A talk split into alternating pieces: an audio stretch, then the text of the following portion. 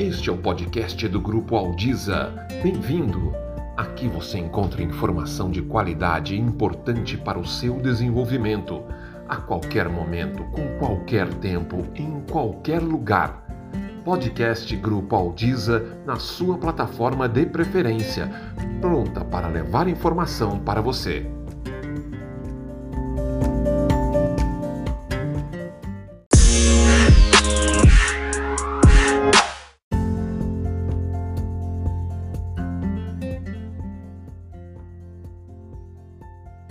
Olá, bem-vindo à nossa conversa de terça-feira.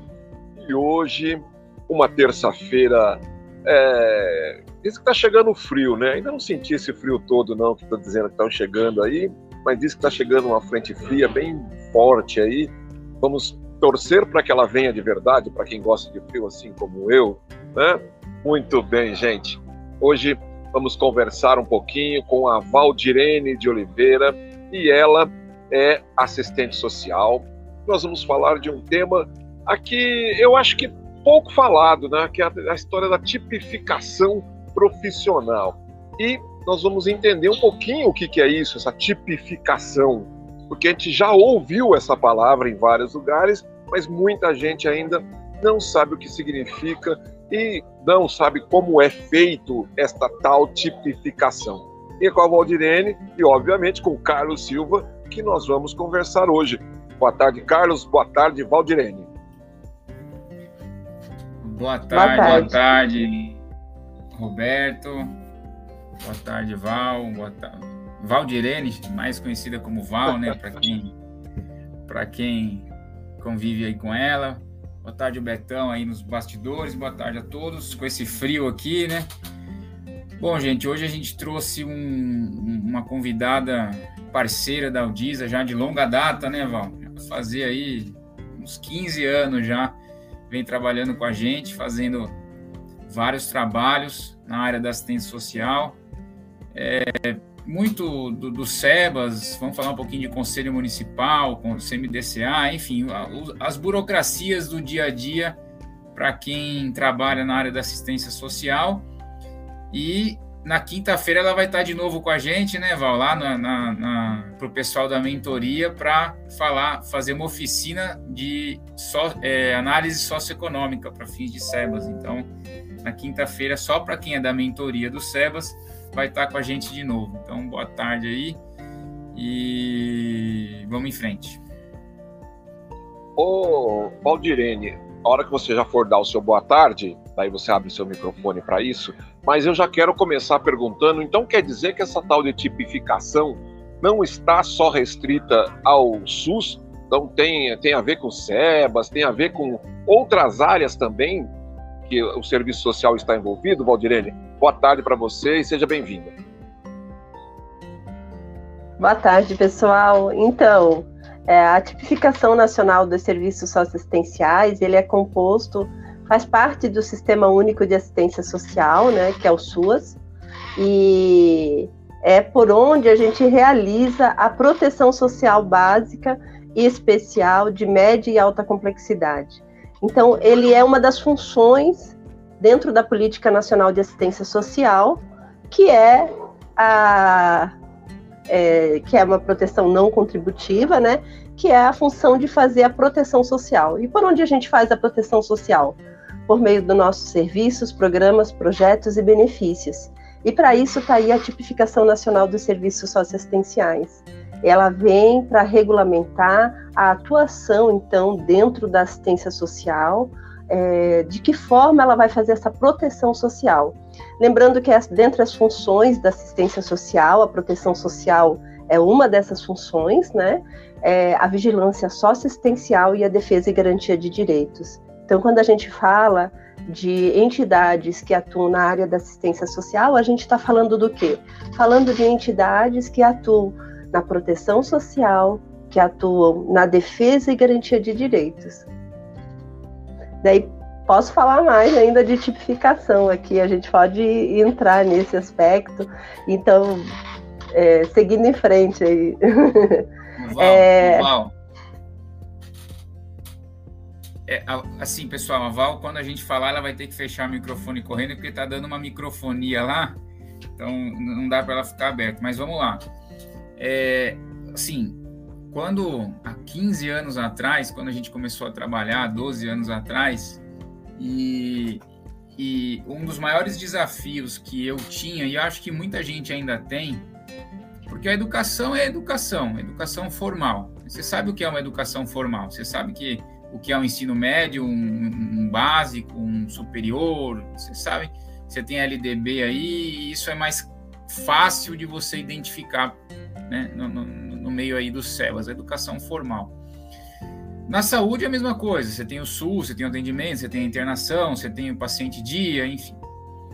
E na assistência, quando eu comecei a trabalhar com a filantropia, para mim era, era uma coisa muito abstrata, porque você tinha lá diversas entidades, em especial há, uns, há alguns anos atrás, que faziam doação de alimentos, doação de medicamento, ou faziam algum tipo de projeto que era é, um atendimento a algum tipo de, de, de beneficiário, algum tipo de público-alvo, e aí você lidava com a situação de, de, de ah, isso não é assistência social. E, e demorou algum tempo, né, e, e, muitas conversas nossas, para ir entendendo que, assim, não é existe a saúde, existe a educação e o resto é assistência. Existe a saúde, existe a educação e existe alguns tipos de serviço de assistências que são o que o pessoal fala do tal tipificado. Né? Então, é, não é qualquer coisa ou qualquer fazer bem que se enquadra como assistência social. Então, por exemplo, se eu tenho um, um, uma, um, sei lá, um projeto de doação de alimento, isso aí, para fins de SEBAS, não vai ser considerado como assistência. Doação de medicamento, a mesma coisa, né? Então, acho que, é, é, acho que a gente podia começar fazendo essa... essa o que, por que, que se fala tipificação? Tipificação nada mais é do que você falar, olha, esse seu serviço é de assistência, ok, ele pode seguir o trâmite da política pública. Concordemos ou não, né, se, se, se deveria ser ou não, se a gente concorda ou não, existe uma regra para ser assistência social. Isso é importante porque as pessoas, em especial para fins de SEBAS, quando você vai montar um processo, por exemplo, tem as entidades que fazem o bem, digamos assim, elas não conseguem segregar o que é assistência tipificada, ou seja, reconhecida como política pública, do que é, é ações de carisma da entidade, ações é, é, institucionais.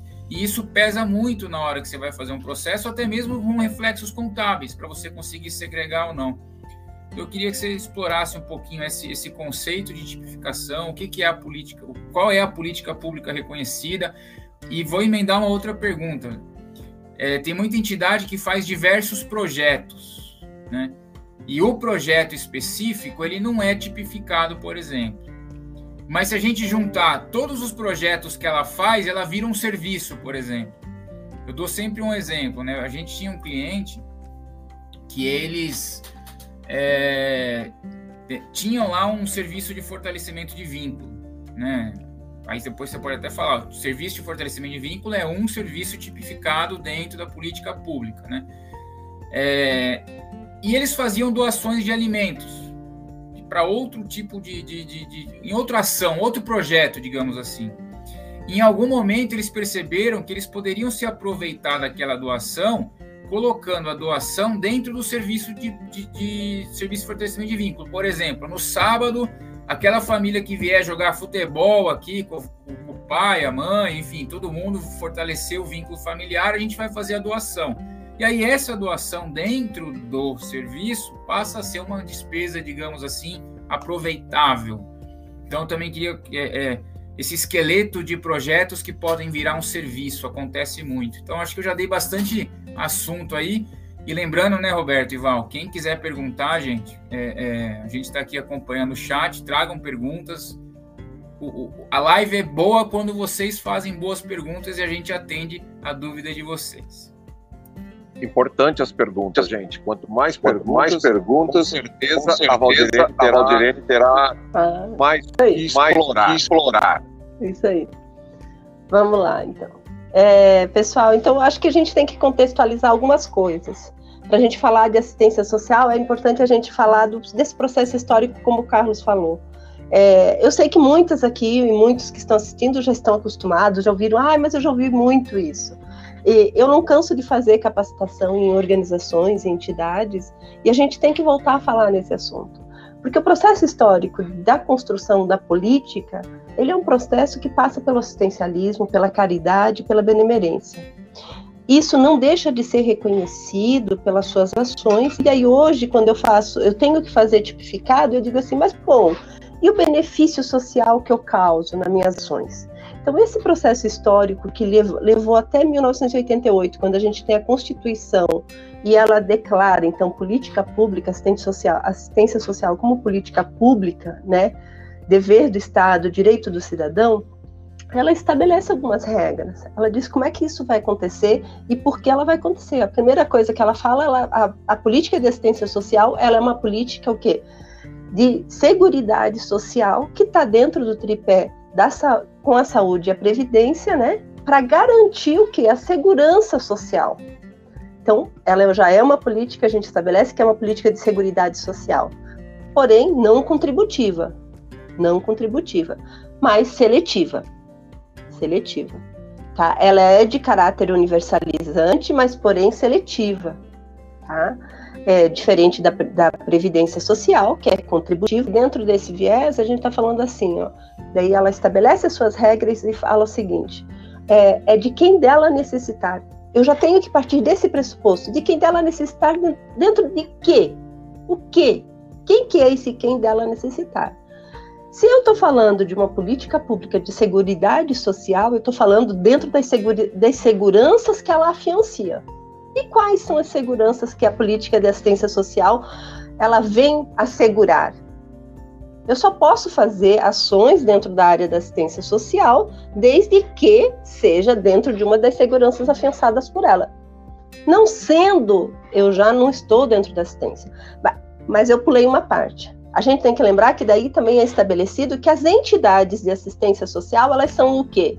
Entidades de atendimento, assessoramento e defesa e garantia de direitos. Então, quando a gente fala das seguranças afiançadas, eu estou falando o quê? Da proteção social, daquela função da proteção social, que é, estabele que é estabelecida, então, a partir de programas, serviços, programas, projetos e benefícios, tá? E também estou falando do atendimento. E daí é bom eu fazer esse recorte. É, o que, que é, então, Valdirene, programa, projetos e serviços? Eu preciso entender. E aonde que acontece dentro da política de assistência social? Programas, projetos e benefícios. Bom, dentro da assistência social, a gente tem que entender que as entidades de atendimento são aquelas que vão prestar serviços socioassistenciais. Por quê? Porque é algo, quando a gente fala de serviço, a gente está falando de alguma ação de atendimento que não tem previsão de se extinguir tão breve. Eu tenho previsão que criança e adolescente deixa de existir? Não, porque sempre vai existir criança e adolescente. Existindo criança e adolescente, existindo idoso, a gente está falando de uma vulnerabilidade que é a idade. Eu vou precisar ter atenção com ela? Vou. E como é que eu faço isso? Então, a gente está falando de um recorte da vulnerabilidade que é a idade. Então, não tem previsão de deixar de existir. Esses são os serviços tá? Quando eu falo dos serviços do quê? Serviços de convivência e fortalecimento de vínculos para criança e adolescente, né? Tem previsão da gente deixar de, de precisar desses serviços? Não. Então são serviços para idosos. Tem previsão? Não. Então são serviços. Programas e projetos, a gente tem que lembrar que acontece dentro de que âmbito dentro da assistência? Dentro da onde? Dentro do, da, das entidades de assessoramento e defesa e garantia de direitos. Ah, mas eu tenho um programa dentro da minha instituição, eu tenho um projeto.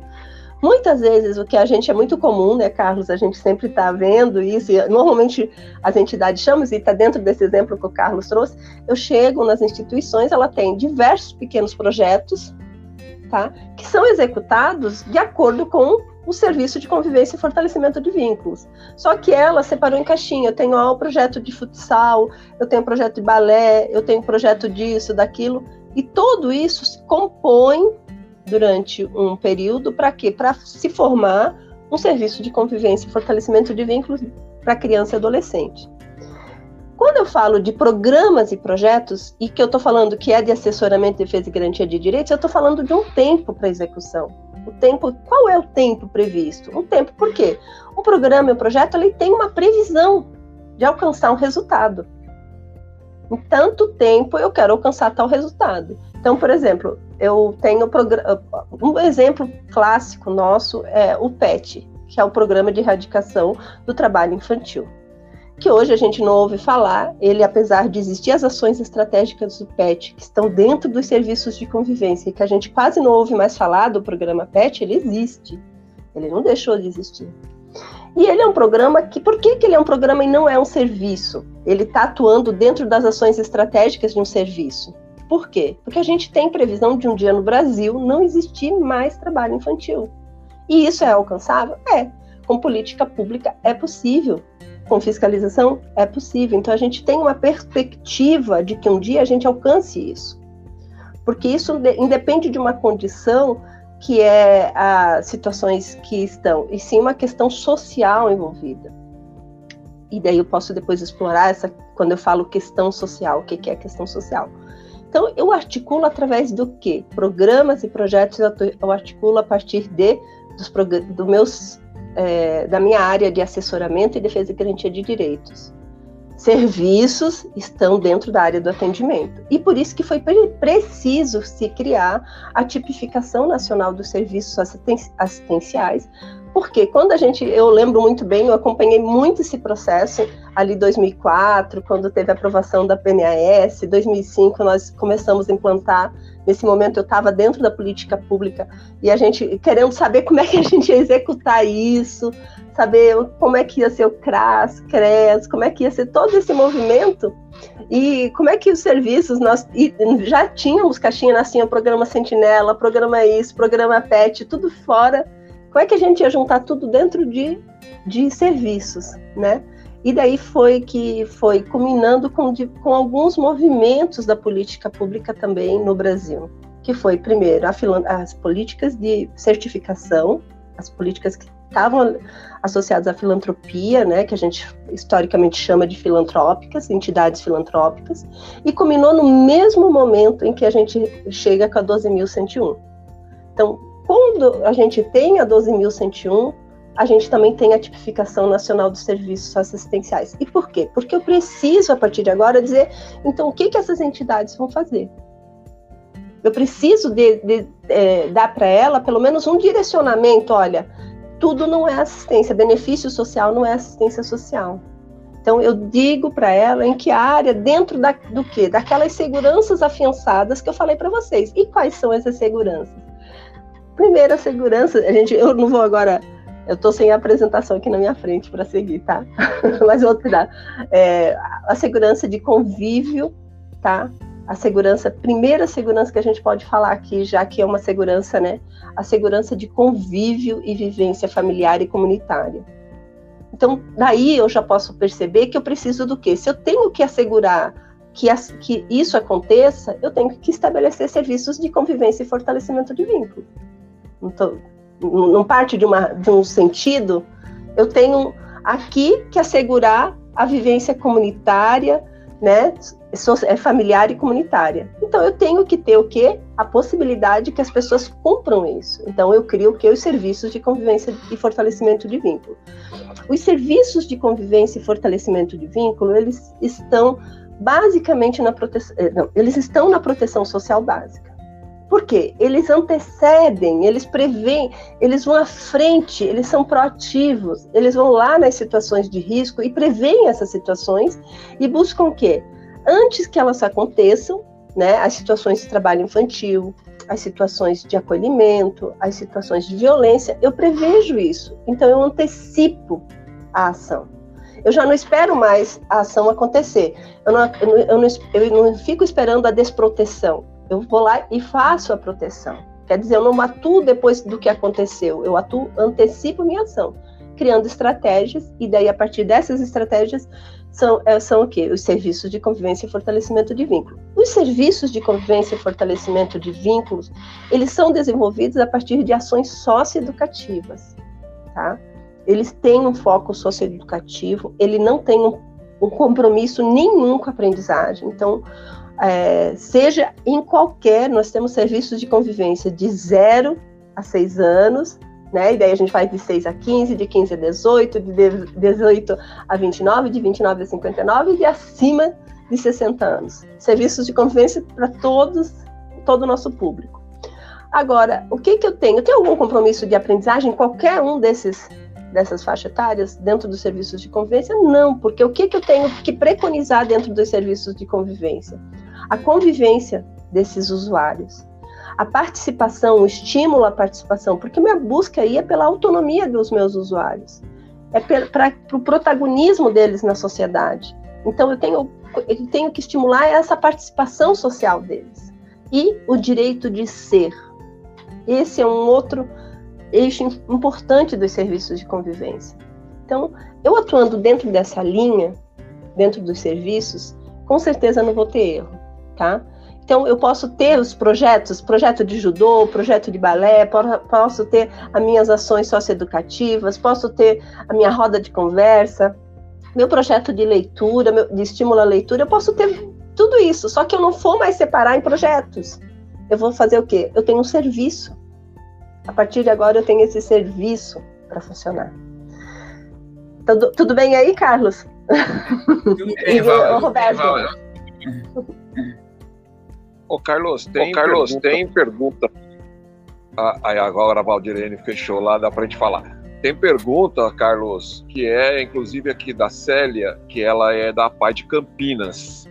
Você ia fazer alguma pergunta baseada no que a Valdirene estava falando ou faz essa, claro, Carlos? É, eu, vou, eu vou juntar uma série de perguntas aqui, aí eu já respondo. A da Célia está aqui na minha listinha. Tem, tem ah, pergunta então tá aqui para fazer mais uma hora de, de, de live aqui. Val, é, o Fernando Mazur, ele perguntou, e acho que é bom a gente citar, né? Qual é a lei da tipificação, né? E aí acho que você pode fazer né, a lei, depois as resoluções que vêm para todo mundo ficar na mesma página. E aí o André, supervisor ele, contábil André Fabre, isso. Isso, ele, o grande André, grande amigo André, inclusive já fez aqui várias com a gente ele pergunta que essa tipificação que vem lá da resolução 109, né, que foi emitida lá em 2009, se a gente acredita que vai ter alguma revisão ou atualização em relação a essa legislação que você coloca.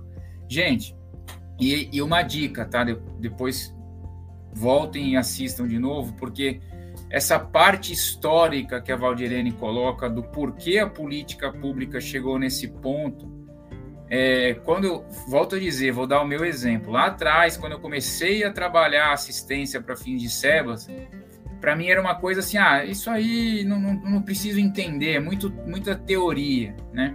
Mas depois, com o tempo, eu fui entendendo que para eu enquadrar algum tipo de ação de entidade que ela faz ou projeto, quando eu tinha o histórico da política pública e qual era o principal objetivo daquele do porquê existir aquela tipificação, você começa a entender melhor a sua entidade para fins de SEBAS, tá? E aí eu vou eu vou aproveitar essa fala para ir na pergunta da Célia, né?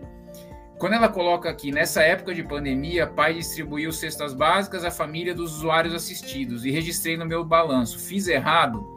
Essa pergunta é muito providencial porque, assim, gente, não é que é errado fazer uma ação Y ou uma ação X. Não é que é errado vocês fazerem uma ação que não é tipificada, por exemplo. Não é errado. A entidade ela existe porque ela foi constituída. Então, não é errado você fazer, por exemplo, como ela coloca aqui, eu fiz, ela fez errado de jeito nenhum. Se ela fez a ação e fez a doação, ela tem que registrar no balanço, porque tem que dar saída daquele material. Então, o certo é fazer isso. Agora, quando você registra, é aonde eu vou registrar essa doação? Esse projeto de doação de cestas básicas, ele se enquadra dentro de algum serviço que você tem no seu, no, no, no seu dia a dia, no serviço em si? Ele entra como um projeto dentro do serviço? Ou foi uma coisa isolada? né? Se foi uma coisa isolada, não é que não pode. Aí você tem que contabilizar num, num, numa atividade diferente, segregada, digamos assim, né? Mas é, essa pergunta é importante porque ninguém aqui, gente, está falando que não fazer tipificado é errado. O que a gente está falando é que para fins de SEBAS, você tem uma forma de atuar dentro do que a Valdirene colocou de serviços, de objetivos e tal, e aí a importância do profissional de assistência social que entenda esse conceito e consiga, para que vocês consigam colocar as despesas e ações dentro das caixinhas corretas na contabilidade, por exemplo. Então, é, Val, se você puder falar um pouquinho da legislação, onde ela origina, para onde ela vai indo, né? Porque tem, tem tipificação da assistência, da, dos serviços, e aí eu vou trazer uma outra pergunta aqui. O assessoramento também tem tipificações, né, Val? Tem uma resolução específica para assessoramento, a gente pode também explorar isso. E se tem algum tipo de, de previsão para atualizar para as necessidades atuais, digamos assim, essas tipificações. Entendi aí, Carlos, tá? Roberto, então vamos lá. É, eu acho que antes de entrar já na, nas, na, nas resoluções, nas normativas, eu vou só falar um parênteses para a gente entender. Por que, que é trazer essa questão histórica e por que entender isso? Eu entendendo que a política de assistência social ela tem três funções, que é a de proteção social, a da vigilância socioassistencial e a de defesa e garantia de direitos, eu já sei que se eu, se eu, sou, se eu atuo dentro da assistência social, eu faço isso. Segundo, se eu estou dentro das seguranças afiançadas, que é uma delas, a acolhida, a renda, a convivência familiar, né, e comunitária e social, é, o benefícios, a, a, o desenvolvimento da autonomia e o apoio, o apoio ao auxílio em situações é, circunstanciais, eu sei que eu estou dentro da política. Se eu atuo dentro desses, dessas, eu já sei que eu estou dentro da política. Agora, às vezes o que acontece é que a instituição ela não se detém nisso. Outra questão que é importante lembrar é que a, a política de assistência social no Brasil ela nasce de, do, do, do, primeiro artigo da nossa Constituição, tá? Ela nasce dos fundamentos constitucionais que diz da dignidade da pessoa humana. É a partir da dignidade da pessoa humana que a gente tem essa política garantida como um direito do cidadão e dever do Estado. Então, se eu atuo em defesa da dignidade da pessoa humana, eu com certeza estou atuando. Pode ainda não ser bem adequadamente, mas estou dentro do direcionamento da assistência social. É, a resolução, então, a gente vai falar então dos marcos legais aqui. Então, em 2004 a gente tem então a resolução. Deixa eu pegar aqui a minha colinha. Essa aí eu não, nem estava esperando. Da, da eu não, depois eu pego aqui a da política nacional, tá? Nove suas também. Vamos começar a partir de 2009. Então, em 2009, com a tipificação nacional, a gente tem a resolução 145, tá, de 2009, que é a tipificação nacional dos serviços assistenciais. Tem previsão de revisão? A gente discute muito nos grupos de trabalho, gente. Ó, mas isso eu estou falando há pelo menos sete anos. e o que a gente vê é que não existe essa alteração. A gente tem o quê? Vem novas resoluções, incluindo dentro da tipificação novos serviços. Então, vai ter revisão? Não acredito que tenha tão cedo uma nova revisão, a menos que mude muita coisa na política, inclusive na política de assistência social. Tá? Isso não é, é impossível, mas não para agora. Não vejo essa possibilidade para agora. Então, nós temos a Resolução 145 de 2009, que de, define, então, as ações tipificadas dentro da área da assistência social, né, os serviços assistenciais. Nós temos, então, a Resolução número 27 de 2011, que estabelece o que, é o assessoramento e defesa e garantia de direitos na área da assistência, e a nota técnica número 10 de 2018 tá?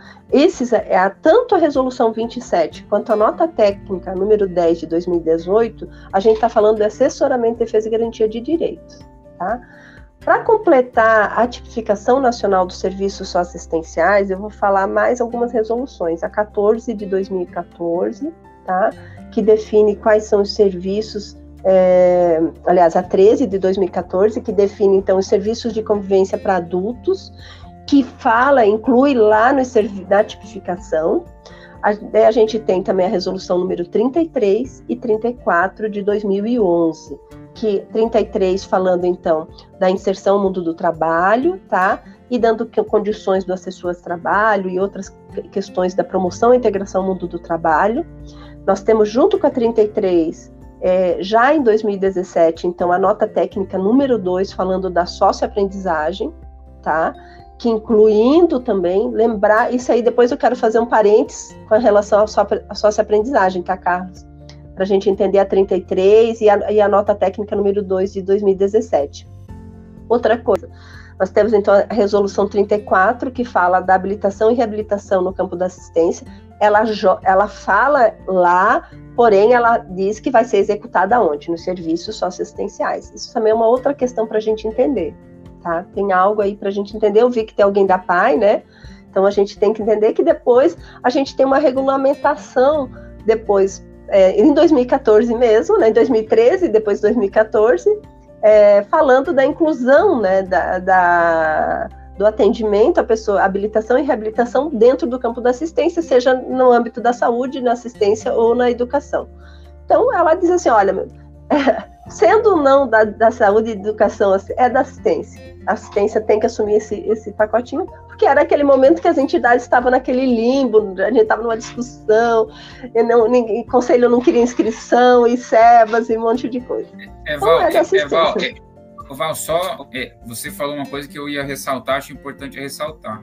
Vocês perceberam que as resoluções elas têm ali o, o ínterim entre 2009 e foi, né, 2012, 13, 14, por quê? Porque foi a construção a partir da Lei 12.101 das resoluções. Então, assim, é, qual é o embasamento legal? Você tem a LOAS, né, você tem as leis, mas é, é errado dizer, Val, que o, o, o o né, o documento que as assistentes sociais as entidades têm que se atentar são as resoluções, a 109, a 33, a 34, a 27, são elas que definem o modus operandi dos serviços, né? E, e, e, ter noção que veio dessa construção. Eu lembro que a gente passou por isso em um cliente nosso, né? Por exemplo, a questão do, do aprendizado, do estágio. Isso foi uma construção feita, inclusive a gente ajudou muito a fazer essa construção lá com eles, do como isso seria enquadrado de alguma forma dentro do, da assistência social. Então, acho que é importante Mas deixar a, claro isso aí.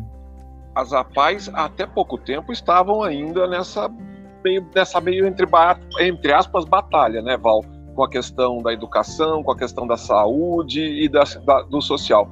Você falou, nós temos aí gente da APAI de Marília, não, da APAI de Campinas, da APAI de Mogi das Cruzes, e também da Federação das Rapazes lá de Franca, viu, viu Val? Então, é, é, vamos esclarecer um pouquinho também sobre isso, até o pessoal das Rapazes também, né? É, esse, é, é compreender, essas, é, compreender essa construção histórica que a gente está falando é compreender que teve lutas aí também, sabe? É, lutas de organizações que ficaram fora da tipificação nacional dos serviços assistenciais, instituições que eram certificadas há muitos anos e que prestam serviço de grande relevância social. A APAI é uma delas. E foi uma luta, e ainda, gente, o que eu quero dizer é assim, ó, essa luta já está concluída? Não porque eu tenho a cada triênio muda um conselho, o conselho, ou cada quatro anos muda o conselho. Novos conselheiros entram e novas, novos entendimentos entram. Ah, não, mas eu não entendo que isso seja. Isso aí que tem, não tem resolução. E, e daí você tem que ir lá fazer defesa. Eu faço muito isso em conselhos. Eu faço e tem outras questões ainda envolvidas, porque daí a gente tem questões políticas, eu não quero, por exemplo, eu tenho a lei de marco legal, daí, ah, se eu tiver duas instituições, por exemplo, de atendimento à pessoa com deficiência, eu não posso, eu tenho que abrir edital, eu já não posso fazer mais a minha parceria de gabinete. Então, eu não quero dar o quê? A inscrição no conselho dela. Daí tem lutas, gente, são lutas. Esses aí são os casos particularizados. Daí, esse é só na consultoria aqui na live, não dá pra gente. Isso aí é é, outra, é outra, outro assunto. Aliás, um dos, aliás, um dos, um dos slogans da nossa mentoria do Sebas, Vão, que envolve toda essa construção também, é você na mesma página do Sebas sempre. Porque foi o que a Valdirene falou: existe a lei, eu, eu vivo dizendo isso. Existe a lei, existe o decreto, existe a portaria, existe as resoluções e existe o como as pessoas querem entender tudo isso que está escrito. Então, hoje elas entendem assim, daqui quatro anos elas vão entender assado. E essa é a nossa luta, né? Então, por isso que por isso que é, é importante a gente sempre estar tá atualizado no, nas tendências de análise, nas tendências, porque a lei às vezes quer dizer o A, o cara entende o A maiúsculo, o outro entende o A minúsculo e você vai conduzindo dessa forma, né, Val? Então, é, é, eu queria reforçar isso que você está falando, porque é, é, acontece, essa é a nossa realidade, né? Só é triste, só é triste ouvir o Carlos falando de como as pessoas querem entender né? Que uma coisa é, ah, entendi da minha forma, assim, é, como querem entender isso é triste.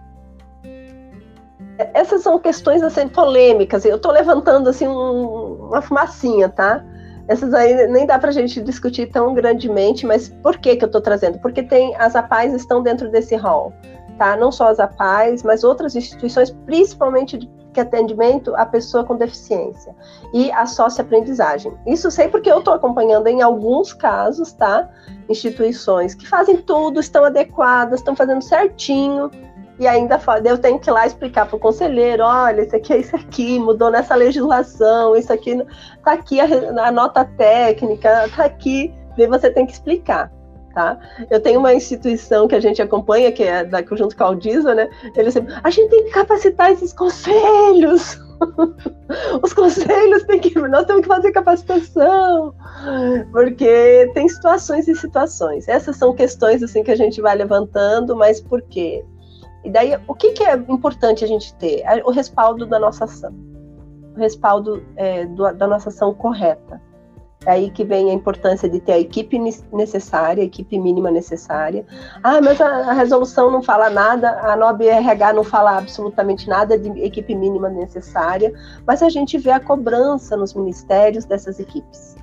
Então, ela está lá referenciando a equipe do CRAS, que ela fala que é uma equipe mínima de assistente social e psicólogo para proteção social básica ela não está referenciando as entidades. E daí eu posso entrar com vários questionamentos jurídicos, mas eu não quero, eu também quero evitar o embate jurídico, tá?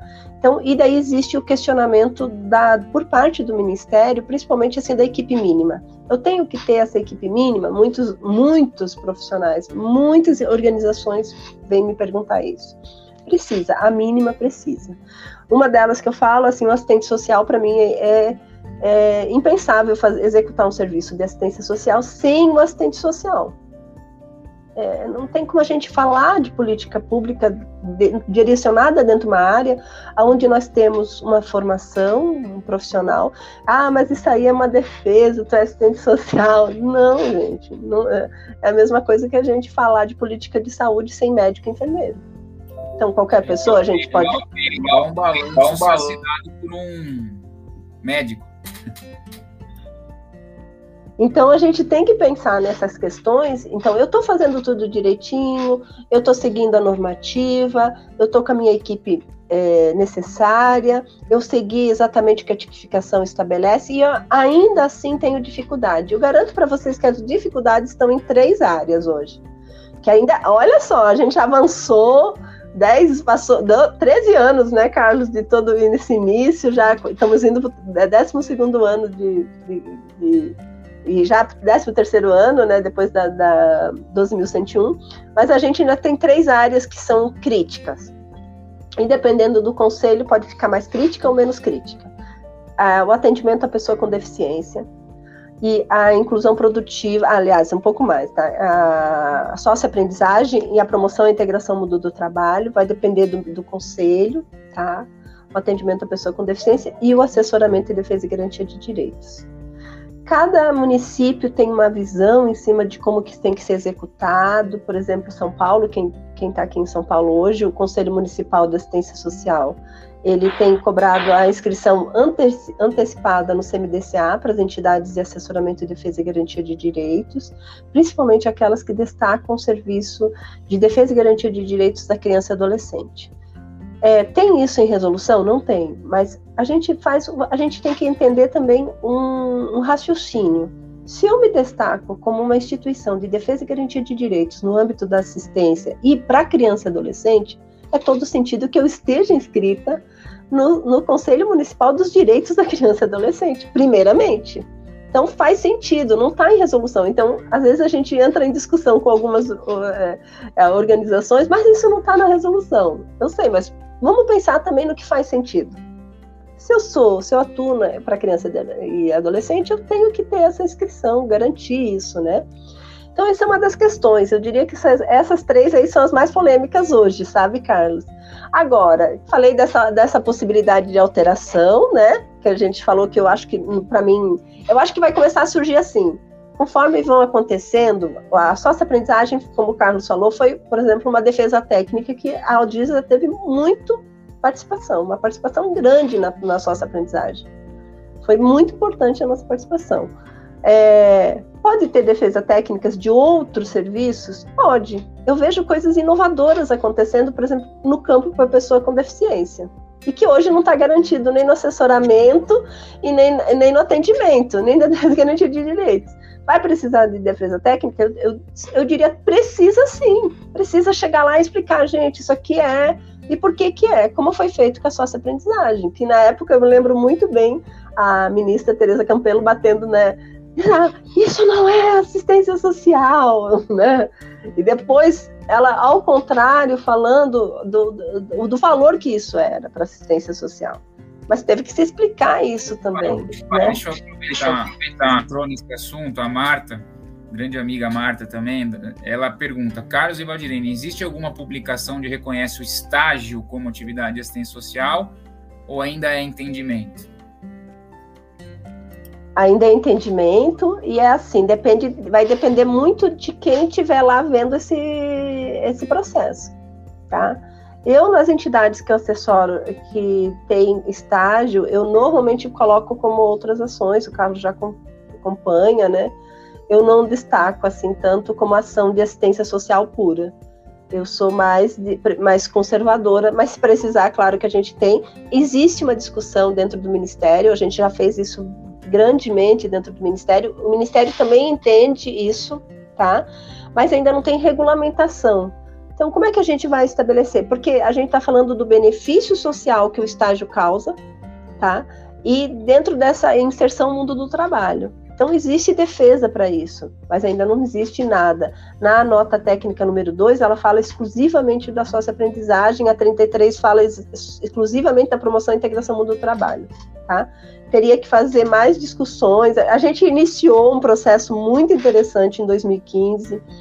Foi um ano assim muito proveitoso nessa discussão, mas depois a gente parou porque meio que se pacificou com a sócio-aprendizagem, tá? É... Valdirene, deixa eu rapidamente, já, nós já passamos da metade do nosso tempo, eu só quero fazer aqui um lembrete para os nossos amigos, que está passando aqui embaixo na nossa tela, o WhatsApp, é o grupo de WhatsApp do Grupo Aldiza. Então, se você quiser ficar sempre ligado nas notícias, quer ficar ligado em tudo que está acontecendo, as novidades, entre nesse grupo de WhatsApp e faça parte do grupo de WhatsApp do Grupo Aldiza. E através desse WhatsApp também você pode pedir para participar do Clube Aldiza, que você tem diversas vantagens participando, sendo um associado do Clube Aldiza, tá? E fica tranquilo que esse WhatsApp não tem, esse grupo de WhatsApp não tem bom dia, boa tarde, boa noite, igual aqueles grupos de família, tá, gente? Que as famílias não nos ouçam, né? Mas não tem nada disso, tá, gente? é só trabalho mesmo e é só quando coisa quando é coisa importante para que você fique sabendo para sua organização ou para sua formação.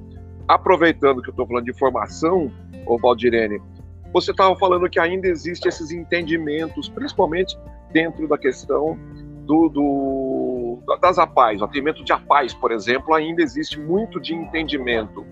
Mas este grupo, principalmente de APAES, é um grupo muito fortalecido nacionalmente através das suas federações.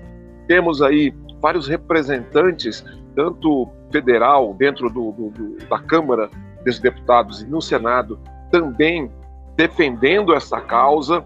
O que, que falta ainda para que isso possa ser é, é, mais regulamentado para facilitar a vida de quem, obviamente, do usuário em primeiro lugar, né, mas também dos prestadores de serviços nesse sentido. Olha, eu não diria tanto da PAI, que, como você falou, Roberto, PAI, as APAIs elas estão muito bem fortalecidas, tá? É, pode ser que isoladamente tenha algum caso, mas sim das instituições que atuam o quê? É, pra, em, com pessoas com deficiência, tá? Outras instituições que atuam com pessoa, com pessoa com deficiência, a gente ainda encontra. Eu, por exemplo, agora mesmo estou assessorando uma instituição que está nesse rol. Não é uma PAI, mas ela está nessa dificuldade de entendimento do que, que é prestado.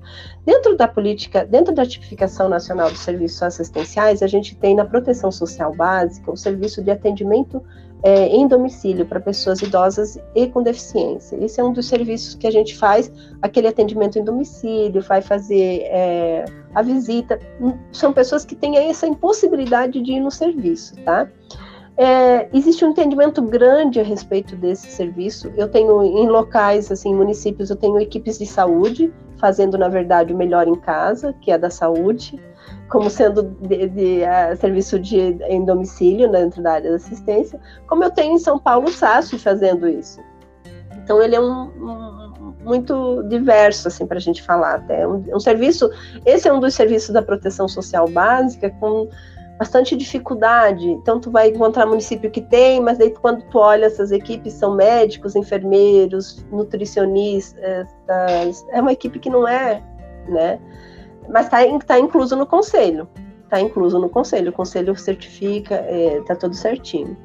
É, e tem outros fazendo adequadamente e não conseguem ter a, a, a, inscrição no Conselho Municipal, porque é um dos serviços que tem ainda algum problema.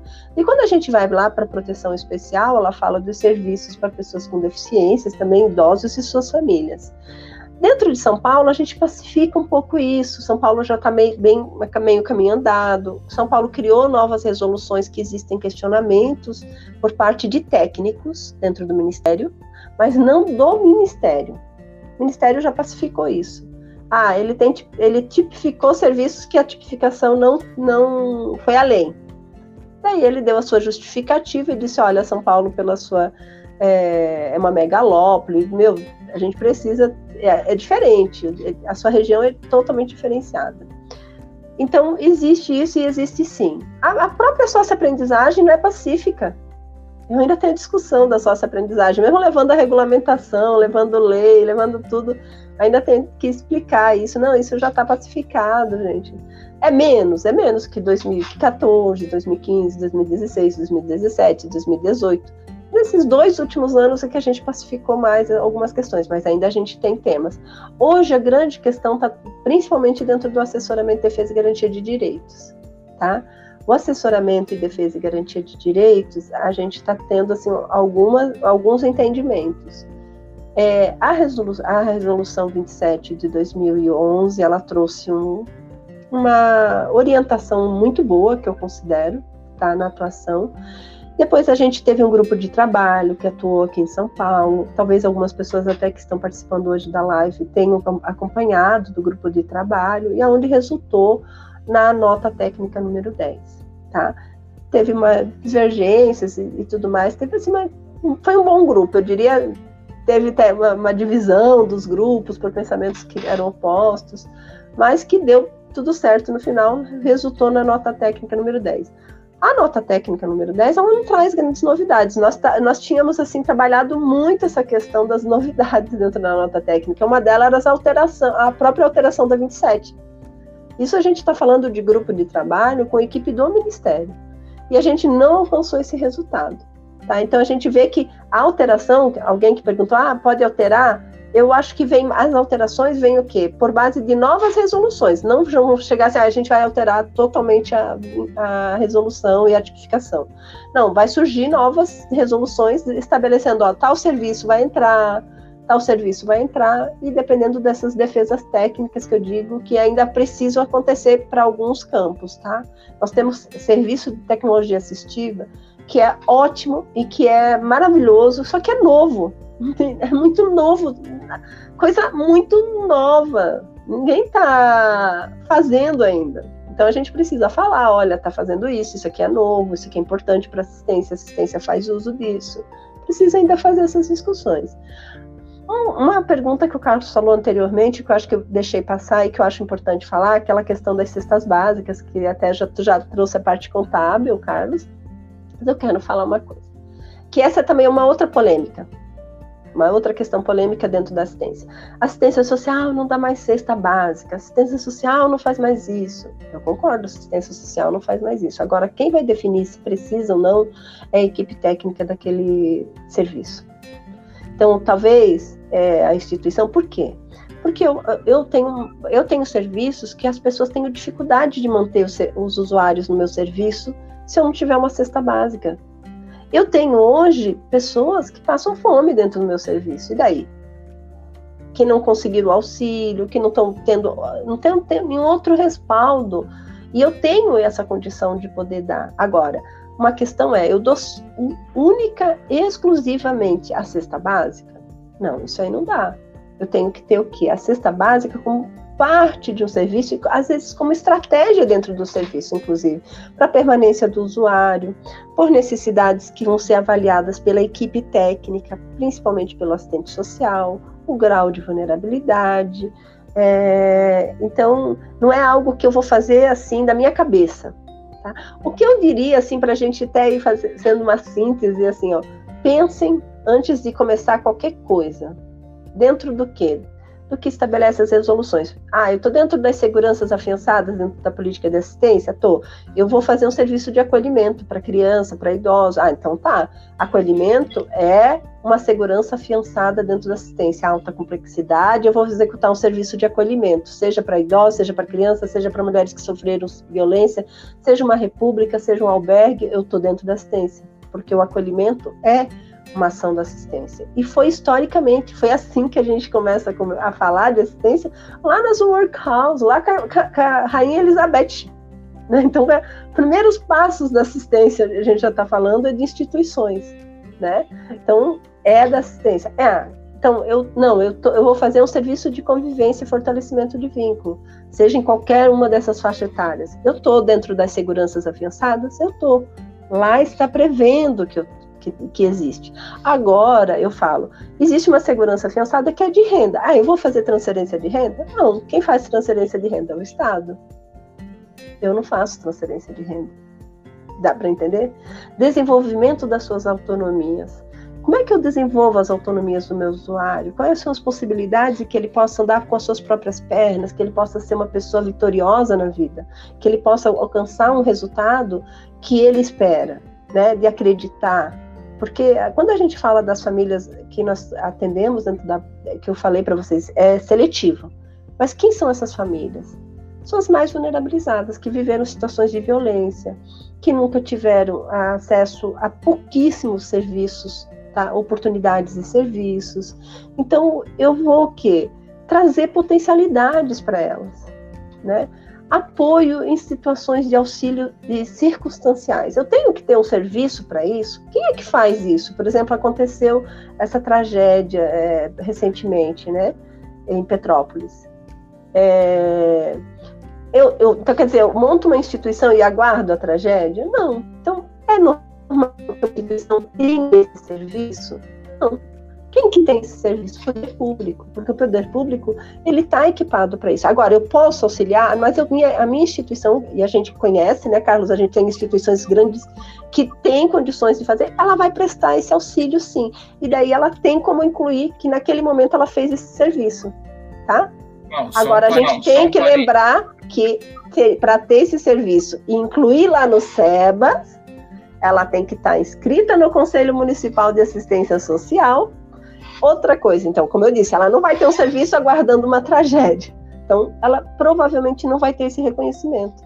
É ela vai ter que estar no Quinéias, ela vai ter que estar inscrita, vai ter que estar no Conselho Municipal e vai ter que estar no Cadastro Nacional de Entidades. Então, dificilmente isso aí não vai acontecer. É o poder público que faz isso. Val, deixa eu tá? pegar, Val, deixa eu pegar o gancho não, dessa sua intervenção, porque o André fez uma pergunta e a Adriana pediu para responder a pergunta dele, inclusive, vou pegar o gancho da, sua, da pergunta dele.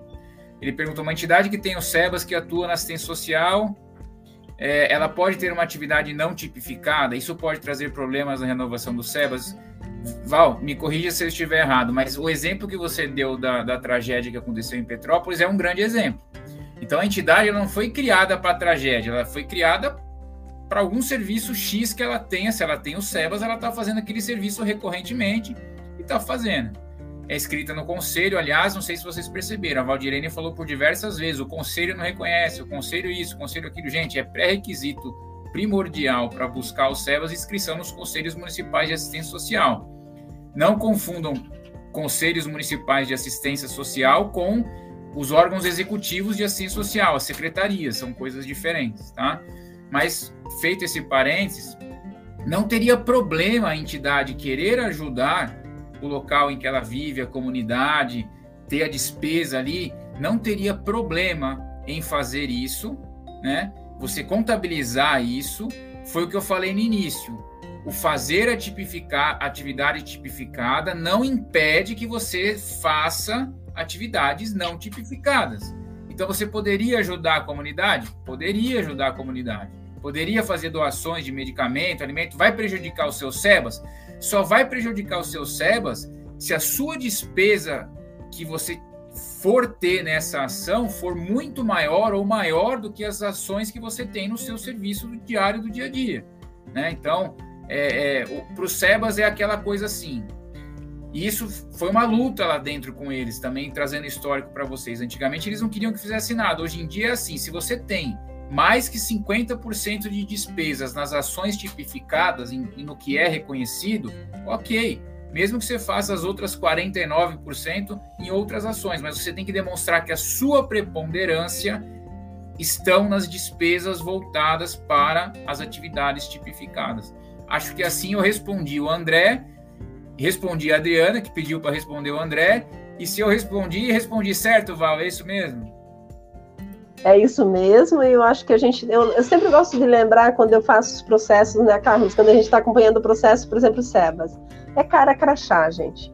Relatório, contabilidade, daí vai, é cara crachá mesmo, tem que ver, ó. No meu relatório tem tal ação. Tá, tá no meu relatório. Eu tenho inscrição no conselho daquela ação, daquele serviço? Ah, tenho inscrição. Tá no Quineias? Ah, tá lá no Quineias também. Serviço por serviço é cara crachá. Tá na minha contabilidade? Como é que ela tá lá? Ah, então tá. Os quatro conjuntos estão certinhos. Passa para o próximo serviço, tá? O que for certificável vai ser dessa forma. Agora, aquilo que, por exemplo, aconteceu, o auxílio como a gente acabou de dar esse exemplo agora, né, em uma situação circunstancial, porque a pessoa não vai ter inscrição no conselho, não vai estar no Quinés, mas ela prestou esse auxílio. Daí tem o quê? Como é que o, como o Carlos é, apresentou, eu não incluo como uma ação certificada. Não está dentro das ações certificadas. Eu não tenho inscrição no conselho para ela, tá? Eu não tenho o quê? Quineias para essa inscrição. Então, eu não tenho um lançamento, posso até fazer um lançamento contábil, posso até pôr no relatório, mas se eu não tiver essas duas aí no meio, é, é, né, isso aí se... E, e, mais, eu diria, tá, Carlos? O risco, né? Porque colocou, vem o questionamento. Então, observar bem, a hora que for fazer, é, eu sou muito exigente com relação a isso, assim, não é aquela questão, a gente vai fazendo ah, mas daí eu tenho, assim, entidade maior, a gente acompanha, né, Carlos? São muitos serviços, assim, mas não tem problema. A gente vai fazer, ah, é uma semana checando, a gente vai fazer uma semana. Tá aqui, a inscrição tá aqui, então tá. São 100 inscrições, são 100 inscrições. Que, né, está atualizado, pendente, porque, então, não concluiu? Vamos falar com a Secretaria Municipal de Assistência Social para ver. Manda um ofício, a gente manda junto no CNES, né? Que fez, fez o ofício. Então, não deixar pendência, gente. É assim, ó. É fazer direitinho. Isso aí é um roteiro, tá? Muito importante. Olha, Valdirene, Olha, Val, quero dizer o seguinte, que quando o Carlos me passou a, a nossa conversa de hoje, eu vi lá a tipificação dos serviços da ciência social, eu jurei para mim mesmo, não falei isso pro Carlos, não falei para ninguém, mas falei, ah, esse assunto vai ser tão tranquilo, ninguém vai fazer quase pergunta, porque é um assunto tão corriqueiro, mas você viu só a quantidade de coisa e eu tenho certeza que a gente ficaria aqui mais uma hora falando desse assunto, porque ele é vastíssimo e muito rico de detalhes, né, Valdirene? É uma imensidão de detalhes e esses entendimentos que são, acho que o, vamos colocar aqui entre aspas, né? Mas o grande obstáculo ainda são os entendimentos individuais aí de cada conselho, que como o Carlos disse, e eu que acho que este é um problema nacional em várias áreas, não só nessa questão do serviço social, mas a questão da capacitação, do preparo desses conselheiros, né, para que possam lidar com isso de uma forma mais de uma forma mais fácil.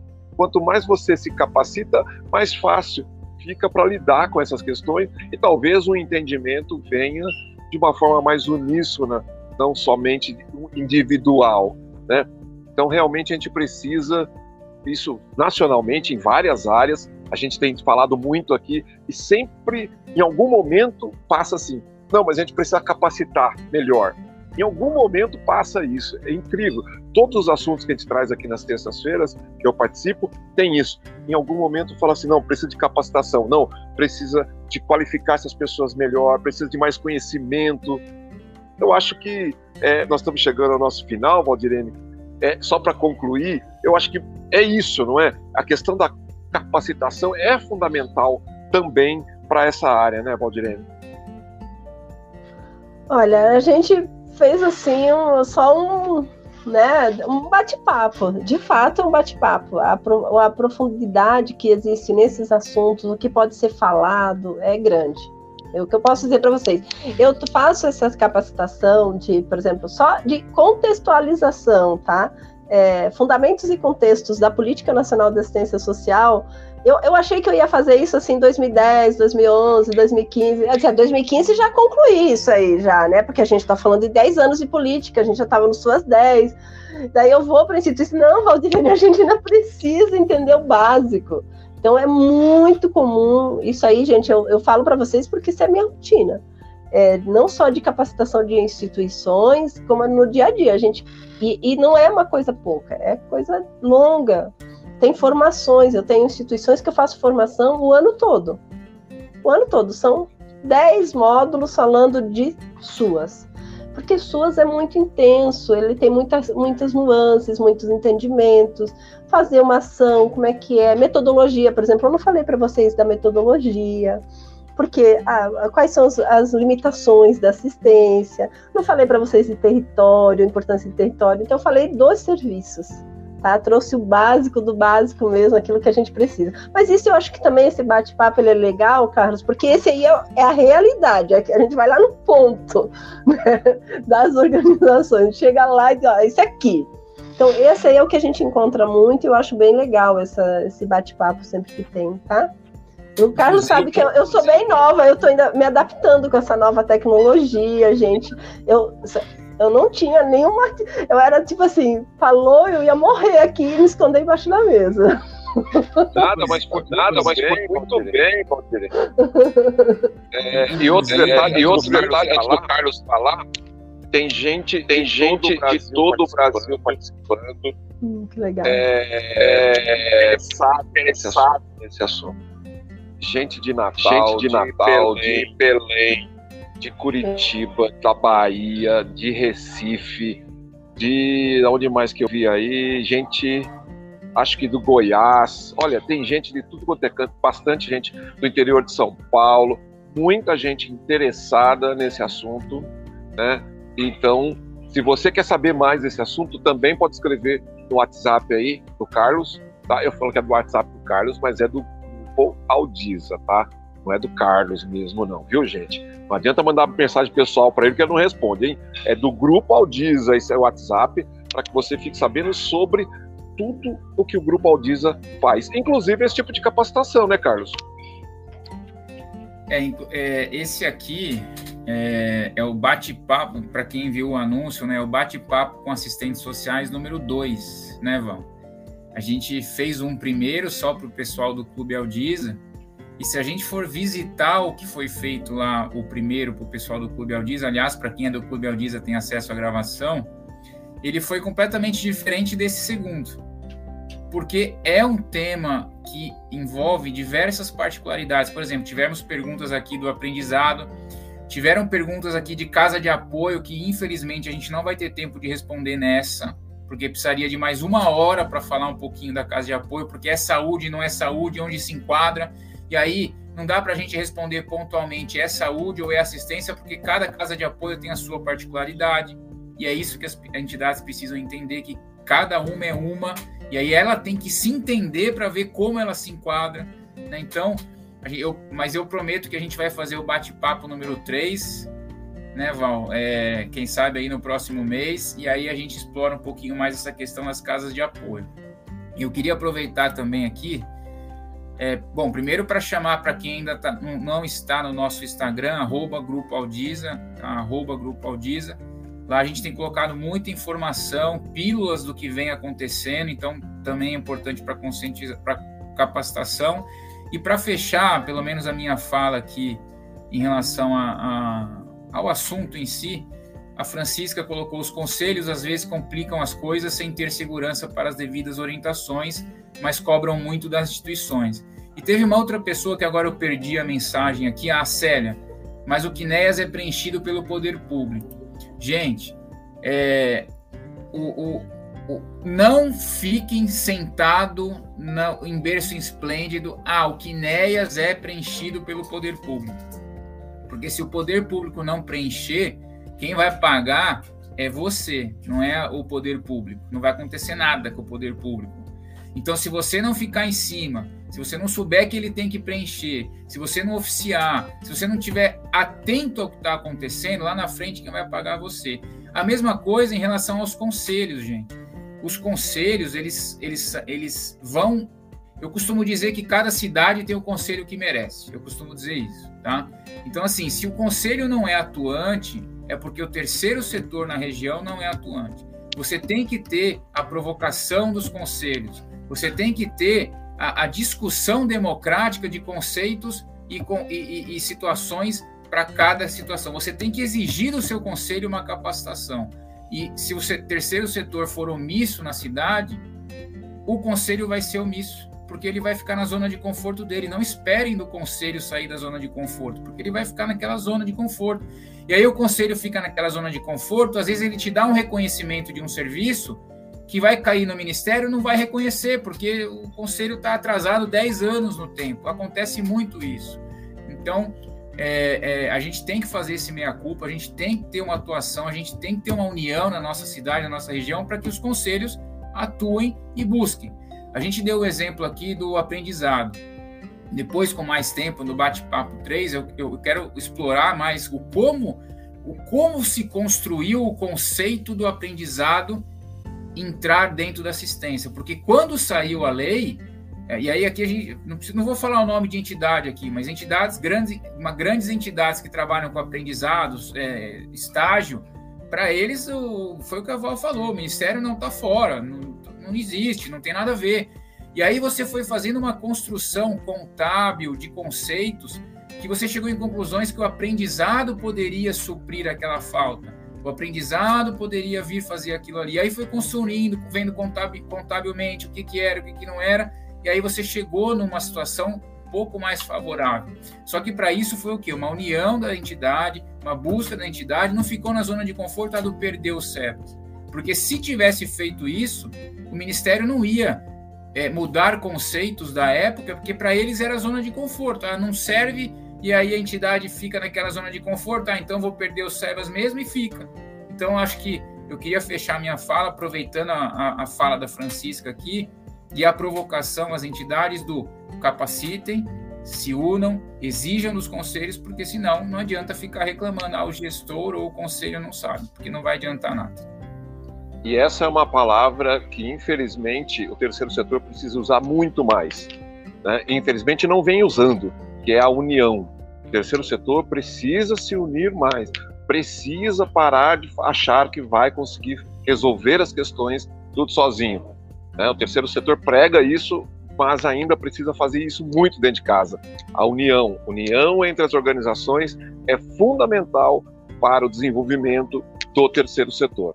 E eu quero dizer, antes da Val falar o seu tchau, eu quero só dizer que este nosso bate-papo, logo em seguida, provavelmente entre hoje e amanhã, vira um podcast. tá? E está nos principais tocadores de podcast. Então, você vai lá, pode ouvir, ouvir novamente as explicações da Val, daí devagarzinho, pode parar, pensar, falar, ih, a Val aqui, peraí, não, eu não entendi, volta. Então, é bem legal o podcast por conta disso. E você pode fazer isso em qualquer lugar, né? Isso que é legal. No carro, no trânsito. Para quem mora em São Paulo, o trânsito quase não existe. Então, você pode ficar dentro do carro, numa boa, ouvindo o podcast. Tá legal? Muito obrigado pela sua participação. Você de todos os lugares do Brasil, teve gente do Espírito Santo, de Natal, gente do Rio de Janeiro, gente do Paraná, pessoal lá de Belém, pessoal de Belém, eu vou estar em Belém aí no segundo semestre, muitas vezes, estou fechando aí várias capacitações aí em Belém, viu? Toda a região do Pará aí também. Muito bem. E então, muito obrigado pela sua participação. Val, suas palavras finais para sua, para sua, para sua despedida. Tá bom. Eu quero agradecer a participação de todos. É uma sempre uma alegria, né, Carlos? A gente tá aqui, Roberto está conversando. Agora eu cada vez estou mais me soltando né, nessa nova prática. Quero dizer que faltou muita coisa a gente falar. A comunidade terapêutica a gente não falou, que está aí, que acabou de entrar. A gente não falou de muita coisa. Conselho não, a gente teria que conversar muito mais a respeito de conselhos e quinés. O que o Carlos falou, faça as palavras do Carlos as minhas, não confie. Tem muita coisa para ser dita a respeito desses, dessas questões. Mas eu quero só ser imensamente grata à participação de todos. Bem legal, tá? Grata aí, Roberto, grata, Carlos, tá? Pela, pelo convite, por estar auxiliando nessa construção também. Um abraço. E para quem da mentoria, a gente está junto, né, Val? Quinta-feira, às 10h30, pessoal da mentoria do Cevas. Aí vai ser mais uma oficina da parte socioeconômica. Aí a gente vai. A Valdirene da assistência social, a Valdirene assistente social voltada para assistência, vai ser a Valdirene assistente social voltada para a parte da educação dentro da assistência, né? Muito bem, agora o pessoal só pode ouvir da mentoria, porque já está lotado, tudo cheio, né, Carlos? Não dá mais para entrar. Então, Agora vocês só vão ficar aí é, lambendo os dedos, ouvindo falar sobre mentoria. Até o final do ano vocês vão ficar ouvindo. Não, até o ano que vem, né, Carlos? Até o começo do ano que vem vai ficar ouvindo falar de mentoria. Né? É isso aí. só para a próxima turma agora. Gente, tchau. Até mais. Obrigado, Val. Até a próxima. Tchau, Carlos. Tchau, tchau.